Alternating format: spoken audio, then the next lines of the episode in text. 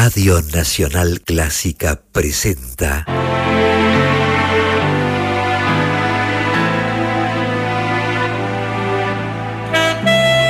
Sonido con sentido. Idea y conducción, Luciano Grimberg.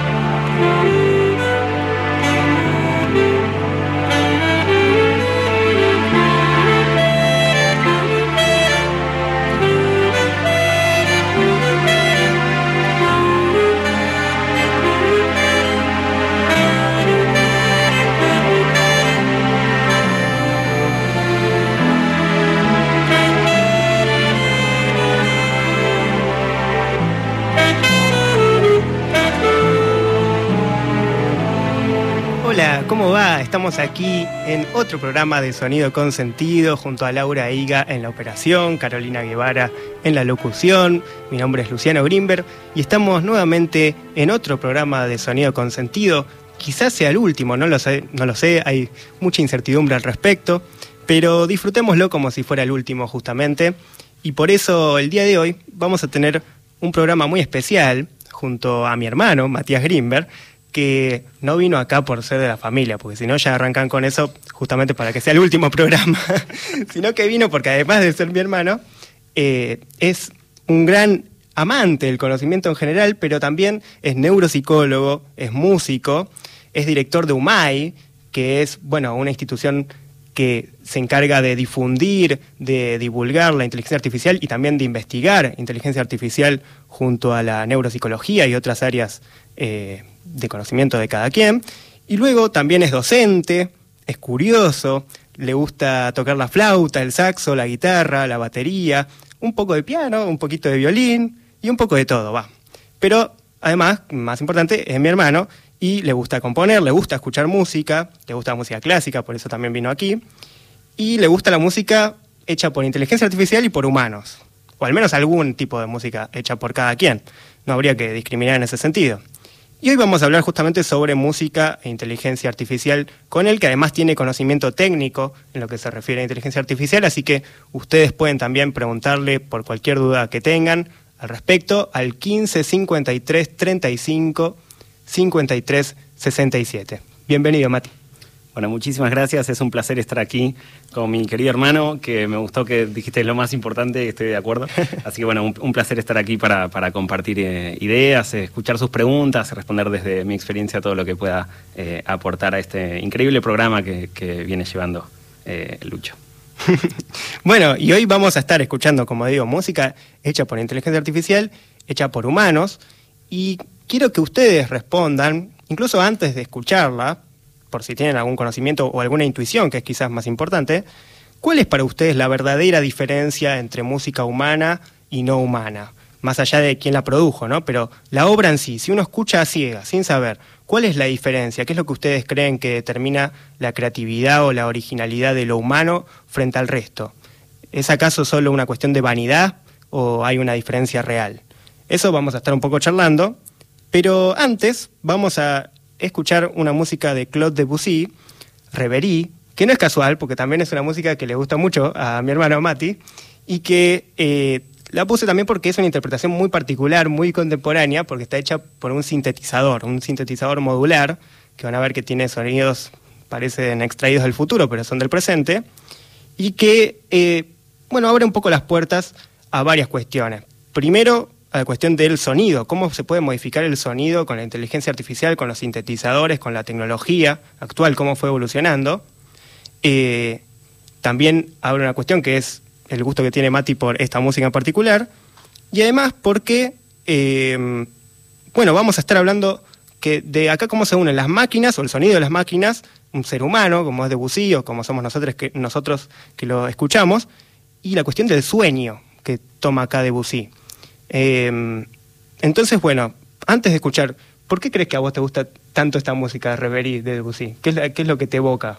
Bueno, es, difícil saber particularmente por qué a, uno le gusta cierta música, ¿no? Eh, eh, hay una, una un poco la maldición de músico de que una vez que uno estudia mucha música o perceptivo teoría, necesitas, por ejemplo, que la, música, al, menos en mi opinión, como que te sorprenda, ¿no? Es enriquecedora en cierto sentido. Entonces hay cierta música que quizás si resulta eh, predecible, por ejemplo, puede ser aburrida. En el sentido de sí, no, no es para nada así. Eh, la verdad que fue un, eh, de, vanguardia, un innovador total. y eso me parece una música muy, muy hermosa. Mm. Y interesante eso del asombro, ¿no? De la música de Debussy, que de pronto te asombra con un sonido, con un acorde. Como decía Diego Armando Maradona, si no hay asombro, no hay nada. Así que vamos a escuchar con asombro estos sonidos y esta composición de Debussy, Reverie, por un sintetizador modular.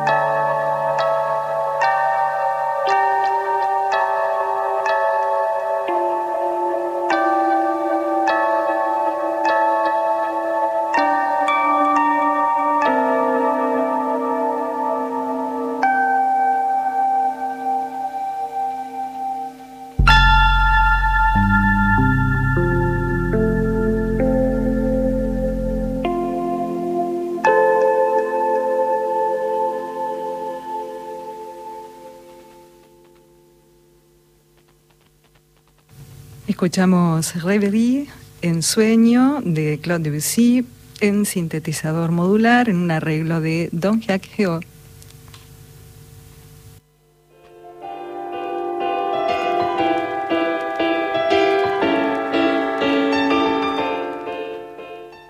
Sonido Consentido los invita a escribirles a través de su mail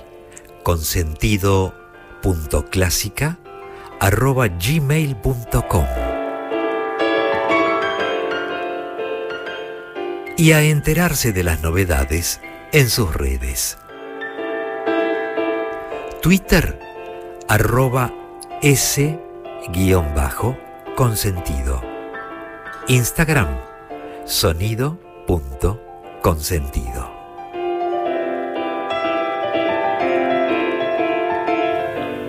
Bueno, seguimos aquí en Sonido Consentido. Estamos con Matías Grimberg, director de UMAI, con, con, muchísimo conocimiento técnico en inteligencia artificial, músico, y estamos justamente hablando sobre este tema. Y recién escuchábamos a Claude Debussy, su música Reverie, que significa ensueño. Y bueno, ya en su momento Philip K. Dick tiene su famoso libro ¿Sueñan los robots con ovejas eléctricas? Y sé que es una pregunta un poco quizás rebuscada y que no tiene una respuesta, pero ¿puede una inteligencia artificial, un algoritmo, o como le queramos decir, soñar o tratar de crear a partir de un sueño o tener un fenómeno similar a eso? Eh, bueno, es una pregunta muy interesante y va a estar muy en la línea del tipo de cuestionamiento que va a estar en general en boca de todos cada vez más eh, conforme avanza esta tecnología. Eh, y es da, para pensar mucho, te, puedo ofrecer una cierta respuesta, en mi opinión. Eh, y me parece que primero hay que desglosar el soñar en quizás al menos dos acepciones, creo que poéticamente podría haber muchísimas más, pero una es el hecho de desear algo idealizado en el futuro, ¿no? relacionado a ese sentimiento, y lo otro es el proceso durante cuando uno no, no está en el estado de vigilia, donde tiene imágenes eh, de, distintas cualidades a lo que es eh, justamente el, estado presente consciente eh, del día a día. Y en esta segunda acepción sí, posiblemente podemos encontrar sistemas de inteligencia artificial que hagan algo así. es difícil explicar a, qué voy sin entrar mucho en detalle, pero bueno, una primera aclaración es que cuando todos hablamos de inteligencia artificial al día de hoy, en general hablamos de un tipo de tecnología, de software que es, em, se basa en estadística eh, al procesar enormes cantidades de datos, en este caso vamos a estar hablando de música, van a ser modelos estadísticos que procesaron en la práctica infinita cantidad de música para después tener cierta noción o haber identificado patrones para generar nueva música. Eso es distinto a el software o los programas tradicionales de computadora donde se escribe instrucción por instrucción lo que se supone que la computadora debe hacer. Y en este sistema del cual hablamos de inteligencia artificial que se basan en redes neuronales artificiales, eh, ya da más para pensar, ¿no? Porque se supone que se basan en cómo funciona el cerebro. Sí podemos pensar quizás modos en los cuales podrían soñar. Yo creo que podemos definir un poco el sueño como cierta actividad interna, cognitiva, aislado de input externo, ¿no? Que es un poco lo que pasa en el sueño. Y en ese sentido, sí podríamos tener redes neuronales, artificiales, o sea, las inteligencias artificiales modernas, que eh, piensen, procesen o deduzcan un poco a partir de la información que ya tienen, es decir, que pasen cierto plazo analizando input nuevo y otro plazo quizás preguntándose eh, contrafácticos, por ejemplo, o combinando la información que ya saben en cosas nuevas. O sea, input nos referimos a cuando le entra nueva información al, al, organismo. Un ser humano sería que cuando está soñando está con los ojos cerrados, este, digamos, con los sentidos apagados de alguna manera, ¿no? Entonces aquí un algoritmo estaría digamos, procesando información que capturó en un momento y como reelaborándola. Eso sería un sueño. Así es. Y eso se supone para la psicología científica que es el, funcionamiento eh, del sueño en nuestra vida. Nos, permite reprocesar y consolidar información, sean ciertos procesos donde cierta información se mueve de una parte del cerebro a otra, ¿no? no importa tanto, pero en ese, en ese sentido sí se podría encontrar quizás funciones similares en ciertos modelos eh, de inteligencia artificial. Claro. Acá nos pregunta Elvio de Valvanera, que nos escribe el 15 53 35 53 67. Una pregunta que creo que viene a cuento porque dice, ¿cuán reductible a algoritmos es la denominada emoción humana? Bueno, eso es interesante y quizás, bueno, la, pregunta más... Em, más, más particular de todo esto que tiene que ver con el, sentimiento y eh, el hecho de experimentar una realidad, ¿no? lo que se llama el problema difícil de la conciencia. Eh, también ahí especificando y desglosando la parte, la parte cognitiva de la emoción es algo que los modelos actuales sí pueden procesar muy bien, incluso hay estudios que dicen que entienden las emociones mejor que la mayoría de los humanos, en el sentido de entender una cierta situación y lo que podrían sentir una y otra persona en esa situación y lo que podrían creer que la otra persona iría a sentir en tal o cual caso.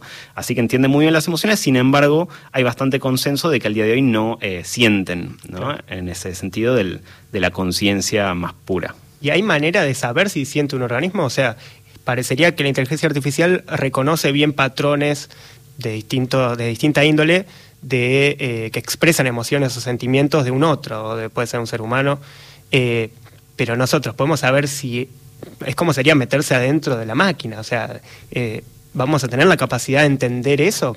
¿O es muy ajeno a nuestra realidad? Es una pregunta muy interesante y apunta mucho a lo que me dedico, que es neurociencias computacionales. Hay una nueva disciplina que, bueno, ahora, ahora yo soy de esta disciplina que no existía hace, un mes, no existía, que es ingeniería de representaciones, lo llaman. Nosotros podemos eh, agarrar tantos... Eh, cerebros eh, animales y humanos y redes neuronales artificiales y analizar las representaciones que muestran y, aprenden estos sistemas.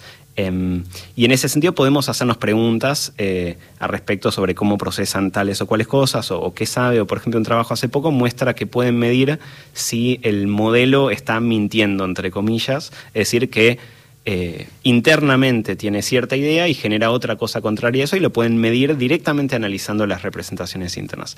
Ahora, la pregunta de si podemos saber si tiene conciencia o no es mucho más profunda y bueno, da para el siguiente, siguiente episodio. Claro, o por qué decide mentir, o sea, por qué tiene esa intención, ¿no? Bueno, intención también es algo que hay, al menos en general ahora, los sistemas como se encuentran que no tendrían, ¿no? Uno siempre le da una instrucción primero. Sin embargo, sí se pueden embeber en un sistema donde sí actúan con cierta agencia, eh, pero de todos modos responde a cierto plan y cierta lógica que al menos hasta ahora no le adjudicamos intención. Claro. Bueno, ahora vamos a escuchar una música muy particular, porque en realidad el matrimonio entre computadora y música es una canción vieja, no viene solo de ahora. Podríamos decir que ahora hay una gran evolución de la tecnología. Pero, sin embargo, la idea de generar patrones musicales se observa, por ejemplo, en la música eh, más experimental de compositores como Yanis Xenakis, quien justamente tiene distintas músicas donde el objetivo parecería generar patrones o generar ciertos modelos matemáticos o cuantificables a partir de los cuales componer. O sea, una composición en frío parecería, ¿no? Como una cosa eh, justamente experimental, que incluso va más allá de, la partitura o de lo que puede ser interpretado por el ser humano.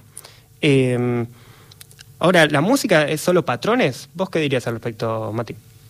Y en cierto sentido, que es un patrón. Supongo que poniéndome bien, bien nerd y riguroso, si podías, uno podría fundamentar que si, si, la cuántica es un patrón, o sea, si lo más elemental de la física es un patrón, entonces todo se desprende a partir de eso. Pero no, claramente en un sentido más humano va mucho más allá y, tiene que ver con la, emoción y la comunicación y la expresión humana. Claro. Bueno, ahora la versión que vamos a escuchar, no solo que es una partitura que, bueno, es, digamos, está más allá de las capacidades de un pianista, entonces no fue tampoco interpretada por un humano. Incluso, como digo, hay partes de la partitura que son directamente imposibles de ser interpretadas por un humano por la complejidad rítmica, la densidad de las notas. Por ello la vamos a escuchar interpretada y, masterizada por un intérprete dotado de una gran sensibilidad llamado Digital Performer 5.13, MOTU, usando bancos de sonido Ivory 2.0. Estos tienen, como digo, una sensibilidad increíble, se emocionaron probablemente estos intérpretes con esta música y permiten usar, por ejemplo, el pedal del piano con distintas dinámicas para lograr los sonidos exactos que aparecen en la partitura de Xenakis. Bueno, este es un ejemplo de cómo un compositor humano escribe una música que parece hecha por una máquina, interpretada por una máquina. Así que esta va para no solo los oyentes humanos que están del otro lado, sino para todos los teléfonos y dispositivos que están escuchando el programa todas las máquinas e inteligencias artificiales que están escuchando pueden mandarnos también mensaje en código binario al 15 53 35 53 67. Así que ojalá todos los dispositivos del otro lado se emocionen con su compañero humano máquina, Xenakis.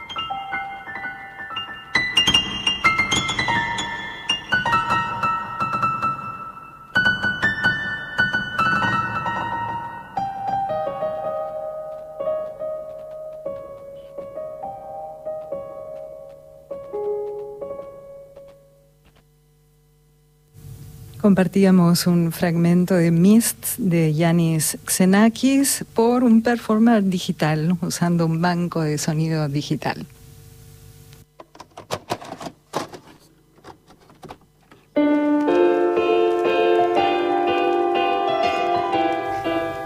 Bueno, seguimos aquí en Sonido con Sentido. Nos están llegando un montón de mensajes, como por ejemplo Vero de San Cristóbal que nos dice, qué lindo escuchar a los hermanos compartiendo la pasión por el asombro en la música. Y también aquí Luis Carlos Aguirre de San Miguel, provincia de Buenos Aires, nos dice, queridos hermanos Grimberg, además de ser oyente cuasi adicto a FM clásica, disfrutador de sonido con sentido, además he sido amigo y devoto de otro gran Grimberg, Miguel, el de rock que Me Hiciste Bien, de Eco Contemporáneo, el son progresivo, y de la radio pública, que es un patrimonio de todos. lucharemos para no dinamiten, para que no dinamiten el sistema público de radiodifusión. Un gran abrazo y a seguir musiqueando con sentido. Bueno, un gran abrazo Luis Aguirre. Nosotros no somos parientes directos, al menos de, Miguel Grimberg, pero sí que obviamente lo conocemos y, y, bueno, tiene, digamos, respetamos su obra y su pensamiento, que fue muy importante para la música nacional, ¿no? Y mm, recién escuchábamos, vamos a seguir leyendo los otros mensajes que nos llegan de a poco, pueden seguir mandando al 15 53 35 53 67. Y recién escuchábamos a Tsenakis, que como decíamos, bueno, jugábamos con esta idea de que si se emociona una inteligencia artificial o no, o si nosotros podemos emocionarnos con una música hecha por un algoritmo. Recién escuchábamos una música hecha por un humano que quizás uno podría decir parece hecha por computadora, porque los patrones que tiene, la, la, búsqueda tiene más que ver con algo frío, matemático, que uno quizás por ignorancia lo relaciona con, una máquina y no con algo humano, con algo con lo que uno se puede emocionar. Pero, ¿qué implica, digamos, emocionarse o tener empatía con una música que no es humana? Bueno, es una pregunta muy interesante. Eh, y uno se imagina este escenario donde eh, alguien está escuchando cierta música, quizás lo, experimentan hoy, sin saber que es eh, artificial y después enterándose de que lo era y como sintiendo cierta, como eh, sintiéndose un poco ofendido, no sé si, ustedes lo imaginan, pero yo, yo imagino eso, como el haber sido engañados. Y en ese sentido pensé un poco en el asunto y me di cuenta de una cuestión que para mí, esta es puramente mi opinión, que explica un poco ese fenómeno y tiene que ver con algo eh, natural y fundamental a, cualquier acto comunicacional. Eh, posiblemente no sea el único propósito de la música, pero la música definitivamente tiene una, una dimensión que es el de expresarse y de comunicarse. Y en toda comunicación hay un acuerdo implícito donde, eh, y ahí, bueno, si hay, si hay gente más eh, formal en la sala, tiene que ver con teoría de comunicación y de la información, pero cualquier comunicación está codificada en el sentido de que uno parte de ciertas ideas que asume que son comunes, codifica el mensaje que quiere expresar en cierto lenguaje y asume que el otro lo va a procesar de, cierta manera. Entonces en la música eso también se daría donde un compositor eh, proyecta o empatiza con el posible oyente asumiendo que va a tener ciertas cualidades internas. Y en ese sentido, uno estaría siendo engañado cuando proyecta que eh, la comunicación que recibe la expresión parte de una persona con una mente similar. Claro. O sea, para lograr que haya una catarsis de los dos lados, ¿no? Tiene que haber un mensaje en común, ¿no? Como que busque la emoción de ambos lados. Pasa que acá parecería que un lado está emulando eh, ser un espejo del humano y no lo es, es un espejo, digamos. Claro, como que cualquier mensaje tiene ese, se construye de sentido en conjunto y tiene sentido el, el, conjunto de mensaje y la persona que es la comunicadora. Y cuando no existe ese otro interlocutor, el mensaje perdería al menos parte de ese sentido que se espera. Claro. ¿Y se puede hablar de que hay una búsqueda creativa en el desarrollo de algoritmos? ¿O el rol justamente de los músicos va a ser imprimirle una huella subjetiva, creativa, que utilice el algoritmo o la inteligencia artificial como una herramienta. Bueno, ese sí, siempre se puede, las herramientas digitales y veíamos los sintetizadores existen hace rato, así que siempre tienen un uso en relación a ser una herramienta. Sin embargo, estos nuevos modelos de inteligencia artificial generativa, como se llaman, incluyendo ChatGPT, que seguro lo usaron muchas personas en la audiencia, empiezan a tener cualidades eh, distintas donde quizás toman eh, tareas que no eran meramente ser una herramienta. Por ejemplo, uno le puede decir, hace una obra y que piense a partir de qué ideas quiere partir para hacer cierta obra, piense entre, entre, comillas. Entonces, en ese sentido, pasa a tener cierta agencia donde no, no sería una simple herramienta. Se va a poder seguir usando de esa manera, depende un poco el contexto. Eh, y ahí podríamos pensar un poco los distintos eh, propósitos en el uso de la IA en la esfera de lo, de lo musical. Eh, podemos, yo creo que rápidamente, identificar quizás tres categorías de usos. Uno es la automatización, donde hay un montón de usos que pueden asistir, por ejemplo, a los compositores o productores, por ejemplo, haciendo transcripción automática, sugiriendo ideas, generando también flyers o con cualquier cosa que uno necesita generar eso en la automatización. También uno más interesante es el análisis eh, se puede hacer un entendimiento también computacional, pero mucho más profundo de eh, la música, de modo que, por ejemplo, se pueden comparar desde la semántica distintas obras y ver qué tanto se parecen obras entre sí o qué factores determinan, por ejemplo, el éxito o el gusto de cierta obra, se abren nuevas puertas para el análisis. Pero lo más interesante es justamente la extensión de nuevas posibilidades. Y ahora con ciertas, ciertas técnicas de inteligencia artificial se pueden hacer cosas eh, increíbles por ejemplo, la generación de música en tiempo real en base al feedback del usuario. Eh, por ejemplo, yo me compré un electroencefalograma que tengo en mi casa, fue para hacer esto justamente, entonces uno, por ejemplo, podría medir que está sintiendo aproximadamente una persona mientras escucha algo y que haya un modelo de inteligencia artificial generando música en tiempo real en base a lo que le va pasando. Eso es algo que, al menos de, la manera en la que se puede oír, es imposible hasta hace poco, y como eso hay eh, otras, como quizás eh, extender la notación tradicional que había o generar nuevos timbres, como la combinación entre una ballena y la voz de tu tía, eh, todo en uno, y eso se puede hacer ahora a partir de inteligencia artificial y, es quizás donde están las aplicaciones más fascinantes, porque no es automatización, no es, no es sustitución ni análisis, sino las nuevas posibilidades que aparecen ahora. Claro, o sea, hay un rol que tendría el músico de decidir qué usa de todo eso que incluso puede ser un poco avasallante, ¿no? Porque uno cada vez tiene más opciones infinitas, porque la combinación entre una ballena y una tuba, pues, este, en el medio hay infinitas combinaciones. El hecho de elegir casi siempre va a ser un error, pero quizás es, eh, ahí entra el humano, ¿no? Eh, bueno, y, por otro lado, vamos justamente ahora a escuchar a MuseNet, que es una, un, algoritmo de inteligencia artificial, que eh, va a agarrar los primeros compases de Paralisa de Beethoven y va a generar cómo seguiría según esa inteligencia artificial, como si fuera una improvisación en donde te dan los primeros dos compases y vos desarrollás tratando de seguir, obviamente, eh, el estilo, el formato y demás. ¿Cómo es que logra hacer esto? Lo que vamos a escuchar ahora en un ratito, para generar música a partir de un par de compases.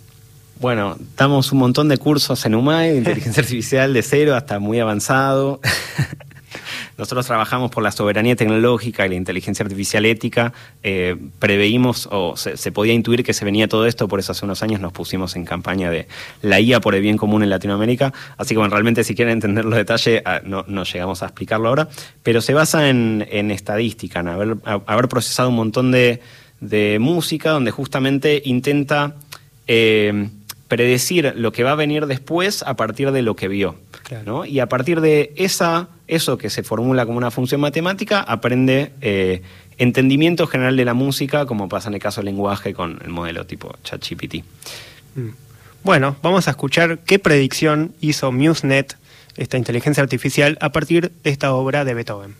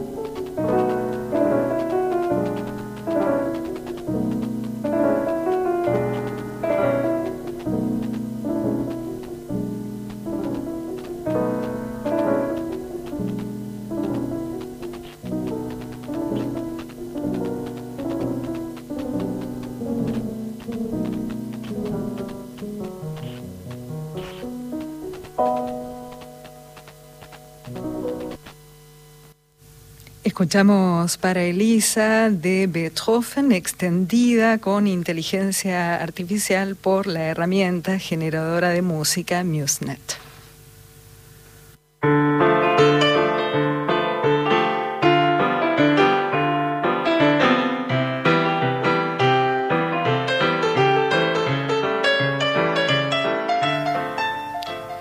Bueno, seguimos aquí en Sonido con Sentido. Recién escuchábamos a MuseNet, eh, bueno, haciendo su propia música a lo Beethoven, podríamos decir.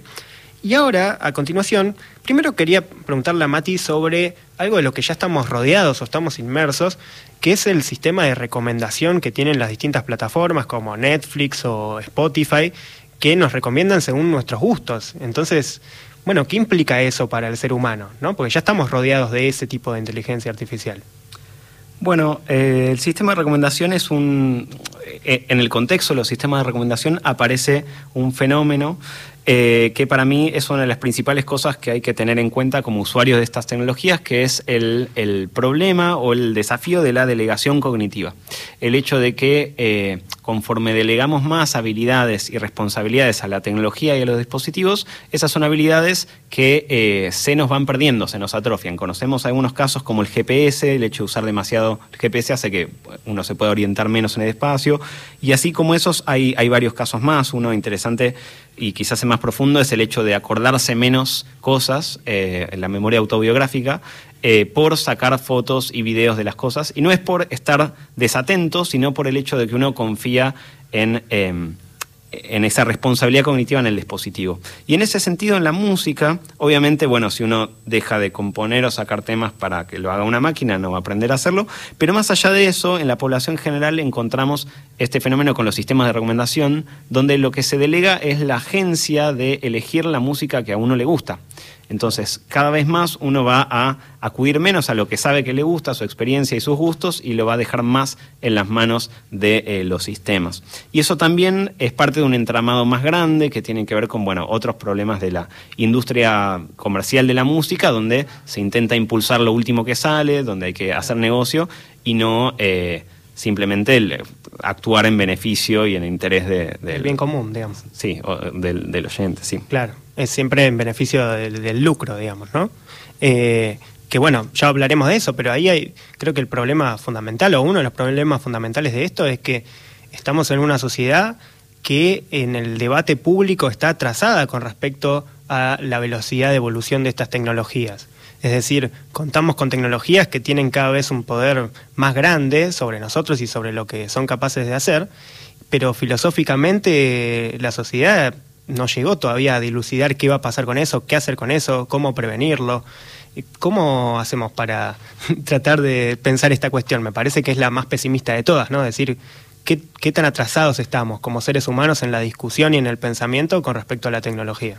Bueno, eh, sí, lamentablemente siempre lo que prima son los intereses comerciales, entonces cuando se desarrolla algo es eso lo que impulsa más el desarrollo y va mucho más rápido la ingeniería de estos modelos y el desarrollo que el marco teórico los entendimientos desde otro tipo de eh, dimensiones. Se está haciendo mucho, mucho trabajo por eso, eh, bueno, es un poco una carrera y hubieron distintos fenómenos, hubo una carta pidiendo que se pause el desarrollo de la inteligencia artificial, a quienes acusan a eso de que es una una medida política para distraer de otras cuestiones, pero bueno, es un, trabajo en curso. Sí se pueden ir viendo ya ciertos fenómenos al respecto, por ejemplo, volviendo a lo de sistema de recomendación, eh, se vio también en Internet el hecho de que hay mucha eh, menos variedad. Entonces, ahora que existe Netflix, por ejemplo, si uno toma las series o películas que ve un grupo de gente, van a converger mucho más a ver las mismas cosas. Entonces hay una pérdida, por ejemplo, de diversidad eh, en términos generales y, y estadísticos. ¿no? Claro, es que además el arte en sí no está hecho para que sea a demanda, ¿no? O sea, que uno diga, bueno, a mí me gusta esto, quiero más de eso y, eh, digamos, estar totalmente inmersos en lo que ya te gusta. Justamente la gracia de cierto arte, al menos, es romper con, con lo que uno está acostumbrado, mostrar cosas nuevas, mostrar nuevos paisajes.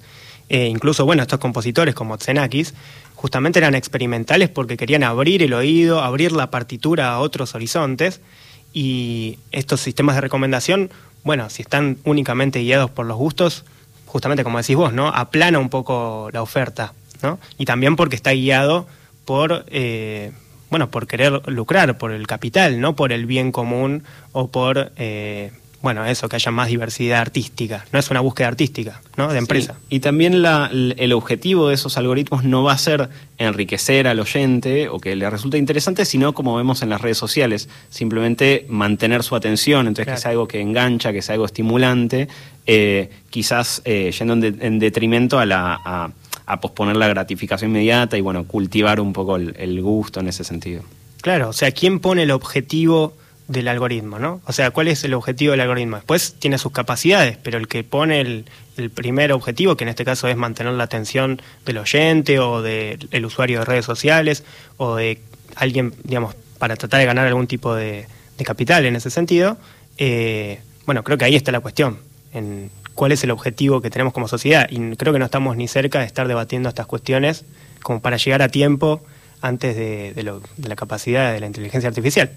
Pero bueno, volviendo, ahora vamos a hacer un breve test de Turing que, bueno, Mati nos puede quizás explicar mejor en qué consiste un test de Turing o en qué consistía, eh, que es lo que vamos a hacer ahora con música. Bueno, Alan Turing fue eh, quizás el padre de la inteligencia artificial, fue una persona muy importante en ciencia de la computación y alrededor de 1950 él en un, en un artículo científico em, bueno, desarrolla mucho de sus ideas al respecto de lo que podrían ser o no las inteligencias artificiales, es, muy interesante, les recomiendo que lo lean si les interesa, y plantea que una manera de saber si una inteligencia artificial es realmente inteligente, entre comillas, sería con esta prueba de... Em, tener una persona, que sería el experimentador, eh, chateando con eh, dos eh, entidades, siendo una una persona y otra una inteligencia artificial, y si la persona no puede distinguir el experimentador si se trata de una inteligencia artificial o un humano, sería que es verdaderamente inteligente. Eso al día de hoy tiene ciertas críticas, porque, bueno, no importa las críticas, vamos a, a experimentarlo después. Bueno, ahora vamos a escuchar tres ejemplos de los cuales hay ciertos ejemplos que son hechos por humanos y ciertos ejemplos que son hechos por inteligencia artificial. Quiero que ustedes, los oyentes, al 15 53 35 53 67 nos envíen sus respuestas y luego vía redes sociales en sonido.consentido vamos a decir cuáles eran eh, o si nos mandan un mensaje vía redes les vamos a contestar obviamente. Así que ahora vamos a ir con el primer ejemplo dirán ustedes si es hecho por humano o por computadora.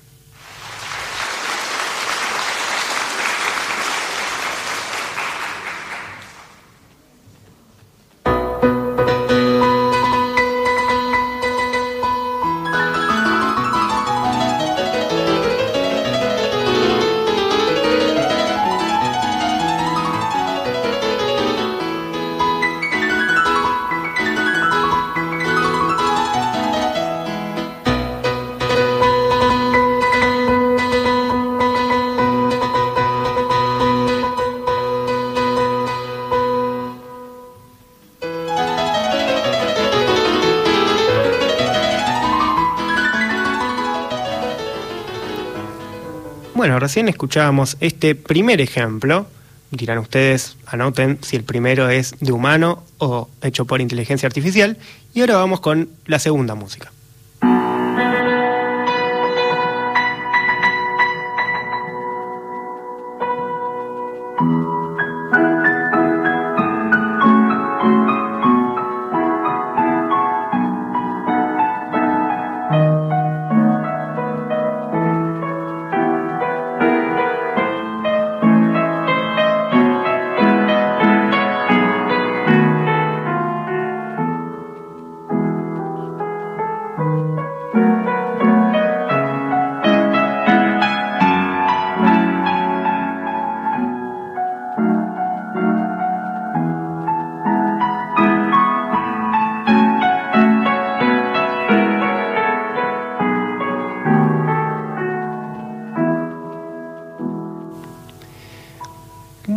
Recién escuchábamos esta segunda música. Ya hay varios que nos están enviando mensajes al respecto. Algunos que envió que era de computadora, luego borró el mensaje y están entrando en dudas y en quilombos internos.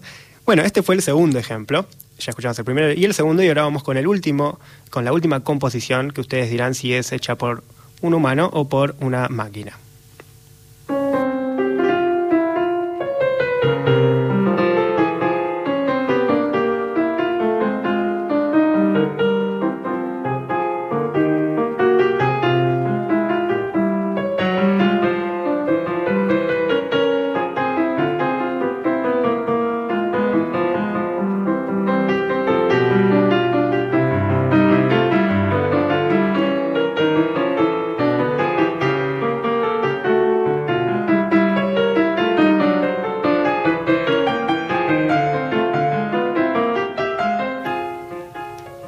Bueno, este fue el último ejemplo musical. Ya aquí, por ejemplo, Nata, supongo Natalia, está agendada así, dice que la primera música es inteligencia artificial, la segunda hecha por humanos y la tercera es también hecha por inteligencia artificial. Al final del programa voy a dar el resultado. Aquí también Vero de San Cristóbal nos dice que la primera es de computadora interpretada por un ser humano, inteligencia artificial interpretada por una inteligencia artificial, y que la última es también hecha por máquina interpretada por un humano. O sea, según ella, las tres fueron hechas por inteligencia artificial. Ya les digo que no es posible, hay por lo menos una que es de un ser humano. Así que ahora vamos a seguir y vamos a escuchar una música creada a partir de la clonación de voz de Frank Sinatra. Ya hemos escuchado en este programa ejemplos de, este tipo, en donde una inteligencia artificial clona una voz y la utiliza para una música que nunca pudo haber interpretado Frank Sinatra. En este caso vamos a escuchar una música compuesta por Dualipa, que es, bueno, de hace unos años, eh, esta, esta música que vamos a escuchar, interpretada por la voz de Frank Sinatra, eh, que obviamente no, no estuvo vivo como para poder grabarla. Sin embargo, por el arreglo y por la forma en la que suena la voz, me parece es bastante realista y toma bastante de la esencia de Sinatra. Habría que ver cuál es la esencia ¿no? de, de la música humana con respecto a la música no humana. Volvemos a la pregunta del comienzo. Pero, ¿qué interrogantes eh, te trae esta cuestión de la clonación de voz? Em, este programa se llama Sonido con Sentido justamente porque, por un lado, hablamos del sentido del sonido, ¿no? los patrones, por ejemplo, musicales que hablábamos recién, pero también hablamos sobre el consentimiento. ¿Hay consentimiento, por ejemplo, en este caso, de Frank Sinatra para que se clone su voz y se la ponga en cualquier música? Y claramente no hay consentimiento, y no solo eso, sino que el consentimiento informado, que es un, punto clave que hace que ciertos, eh, ciertos usos de datos sean, sean legítimos y éticos, eh, es imposible en ciertos contextos porque era imposible prever, por ejemplo, para Frank Sinatra, que esto iba a ser posible. Entonces, eh, al día de hoy nos podemos encontrar con gente que se dio sus datos para quizás cierta aplicación o cierto uso, eh, dando su consentimiento, pero era imposible que fuera informado porque las posibilidades de nuevos usos eh, existieron después.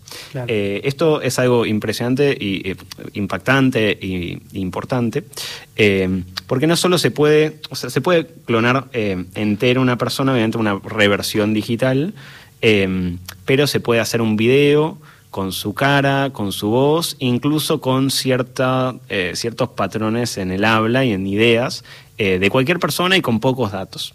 Em, esto es algo que, bueno, yo en particular reclamo, reclamo bastante, no hay, no hay mucho legislado al respecto. Eh, tuve el, honor de, debatir un poco de esto en la Cámara de Diputados en una, en una ocasión que, que se armó. pero bueno, lo estamos viendo y hay, por ejemplo, emprendimientos que proponen em, crear clones de gente fallecida, por ejemplo, que me parece un gran, gran eh, dilema, eh, por mm. decir livianamente. Bueno, ahí entra la otra cuestión, ¿no? El sonido consentido sobre el consentimiento, pero también sobre el consenso. Vos fuiste a hablar a Cámara de Diputados. ¿Hay consenso en la comunidad, eh, incluso dentro de la discusión política, sobre qué hacer con este tipo de algoritmos o este tipo de problemas que involucran, por ejemplo, el derecho a autor, el derecho a la privacidad? ¿qué, ¿Qué ¿Cómo ves, eh, digamos, el devenir de esta cuestión? Bueno, se está avanzando regulaciones y hay posibilidades de, tomar ciertas medidas. Es mucho más difícil la implementación en el mundo real. Eh, por ejemplo, lo que complica el pensar los derechos de autor es que no es un plagio directo, sino que se basó en el procesamiento de datos para generar, entre comillas, algo que no es exactamente como nada de lo que se vio. Sin embargo, para crear ese sistema se usan obras de un montón de artistas sin su consentimiento. Claro.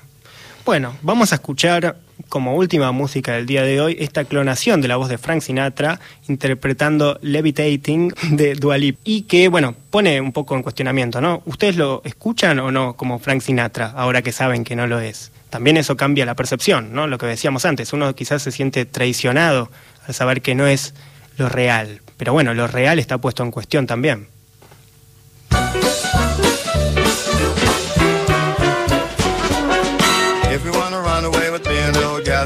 I can take you for a ride.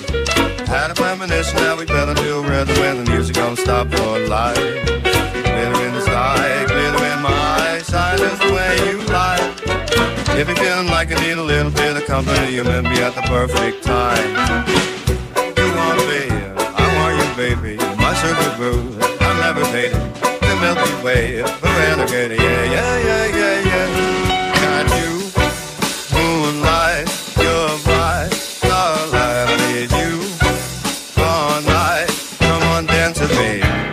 I'm you, moonlight, you're my starlight. I need you oh, all night. Come on, baby, with me.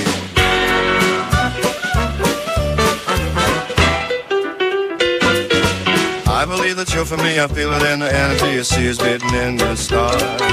We go wherever, so let's do it now never, baby, nothing's ever, ever too far. Glitter in the sky, glitter in my eyes, shining time we get together, but whatever, let's get lost on Mars.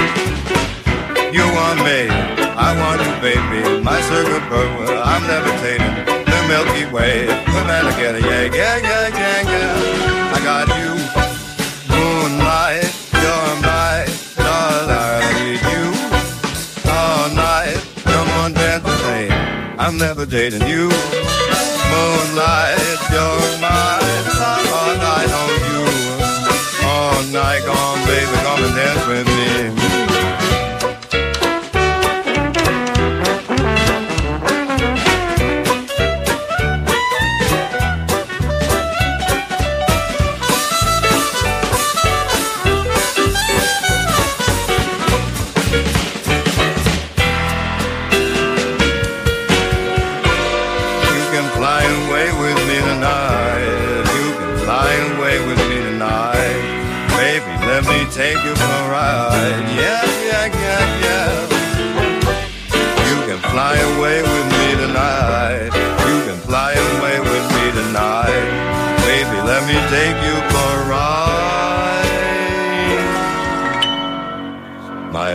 is like a rocket, watch it blast off. And I'm feeling so electric, that's my ass off. And even if I wanted to, I can't stop. Yeah, yeah, yeah, yeah, yeah. My love is like a rocket, watch it blast off. And I'm feeling so electric, that's my ass off. And even if I wanted to, I can't stop. Oh, you moonlight, you're my starlight. Night, baby. Come and me of you all night. You're my starlight on you all night, baby, baby. Come and dance with me. Oh, you fly away with me tonight. Oh, baby, baby, let me take you for a ride. Oh, come on, baby, baby,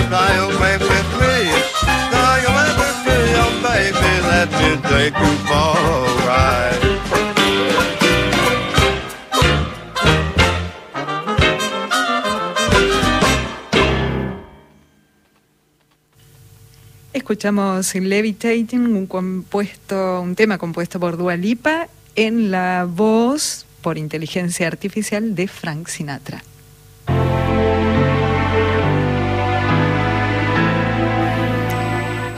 Bueno, estamos ya concluyendo este programa de Sonido con Sentido, que quizás es el último, ojalá que no, pero eh, queda ahí la incertidu- la incertidumbre, como diría una inteligencia artificial, estadísticamente probable, ¿no? Digamos, si hay que predecir el futuro con IA, es muy probable que este sea el último programa. Y nos mandaron muchos mensajes, les agradezco a nuestro WhatsApp. Por ejemplo, Víctor Rodríguez que nos dice, me encanta el programa, lo felicito. Temo que se produzca una paradoja y perdamos el sentido. Temo, espero que no. ¿Cuál es el telos de estas cuestiones? ¿Para qué fin se usará esta ingeniería? En fin, la herramienta puede usarse de muchas formas. Soy una persona muy abierta, pero ¿será una intervención más conductista en la subjetividad humana? Bueno, es una cuestión para hablar en todo un programa, esto que dice Víctor. Eh, te agradezco por, por, bueno, las felicitaciones. Y yo también, y creo que Mati también, tememos cuál, cuál es el telos, cuál es el devenir, el objetivo de estas cuestiones, ¿no? Eh, también eh, Vero... Perdón, aprovecho Sí. para hacer un paréntesis. Eh, sin duda también va a ser fascinante y sin duda también va a traer grandes beneficios y ventajas, por ejemplo, avances en medicina, por decir uno, o accesibilidad para tecnologías, eh, también en salud. Así que bueno, va a haber mucho muy bonito también que presenciaremos. También aquí eh, nos dice Walter de Lobos, hola Luciano, y familia. La primera música fue creada por inteligencia artificial, la segunda por humano y la tercera programada por humano en computadora. Bueno, solo te voy a decir que es incorrecto, pero no les voy a decir ahora exactamente el resultado. Se los voy a decir por redes, en Instagram, en sonido.consentido. Si me mandan mensaje privado, les digo si es correcta, así diciendo 1, 2, 3. Y si no, en estos días voy a publicar, voy a hacer un posteo con la música y ahí va a estar el resultado de cuál es de inteligencia artificial y cuál no. También aquí el video de Balvanera que nos dice muy impresionante todo, qué programón. Y dice, qué bien que no cantaba Sinatra. y también. mensaje de Mariana. Y también nos dice Mariana, nos dice: Hola, exquisito vuestro programa. Hace poco los encontré, artificial humano humano. Esa es su orden, ¿no? También le digo que es incorrecto. ¿Cómo el último programa? ¿Por qué? Bueno, porque hay mucha incertidumbre acerca de qué va a pasar con la radio, con la radio pública, y es muy probable que este programa, como muchos otros de Clásica, no sigamos. Y bueno, acá dice que no tengo Instagram, así que los que no tengan Instagram me pueden decir de vuelta aquí por el WhatsApp de la radio y les voy a contestar por aquí cuál era el resultado correcto. A los demás, en Instagram. Y eh, bueno, ya estamos concluyendo. Le agradecemos a Mati que vino el día de hoy. Bueno, Mm, investigador, docente, experto en inteligencia artificial, director de UMAI, a, donde pueden ir si están interesados en estos temas para bueno, aprender más al respecto. También es neuropsicólogo, músico y bueno, fue un placer que estés el día de hoy con nosotros y bueno. Un placer, muchísimas gracias por la invitación. No, por favor, ¿querés decir algo más al respecto? Bueno, un poco que la, la intención también con el test de Turing es sentir esa duda, más allá de si eh, aciertan o no, el hecho de, dudarlo es algo impresionante. A mí me pasó, hice una aplicación para test de tuning por chat, eh, estaba tarde a la noche, 2 de la mañana, terminé la primera versión que funcionaba, le pasé el link a una persona, abro el chat y me dice, hola, ¿cómo va? ¿Todo piola? Y era obvio que nadie, no podía ser un humano, pero aún así la pequeña pizca de duda ya fue impresionante. Claro. Bueno, sigamos dudando. Nos vemos si es que hay otro sonido con sentido. Yo dudo al respecto, pero ojalá que sí. Y nos vemos entonces. Nos pueden escuchar también en Spotify como podcast Sonido con sentido. Así que el programa seguirá de la forma que sea y la inteligencia artificial tratará de predecir eh, el devenir de todos nosotros también. Así que nos vemos. Muchísimas gracias a Laura Higa, que está en la operación, a Norberto Lara, a Carolina Guevara, que está en la locución, a Matías Grimberg, que también estuvo hoy. Mi nombre es Luciano Grimberg y un abrazo para todos los oyentes.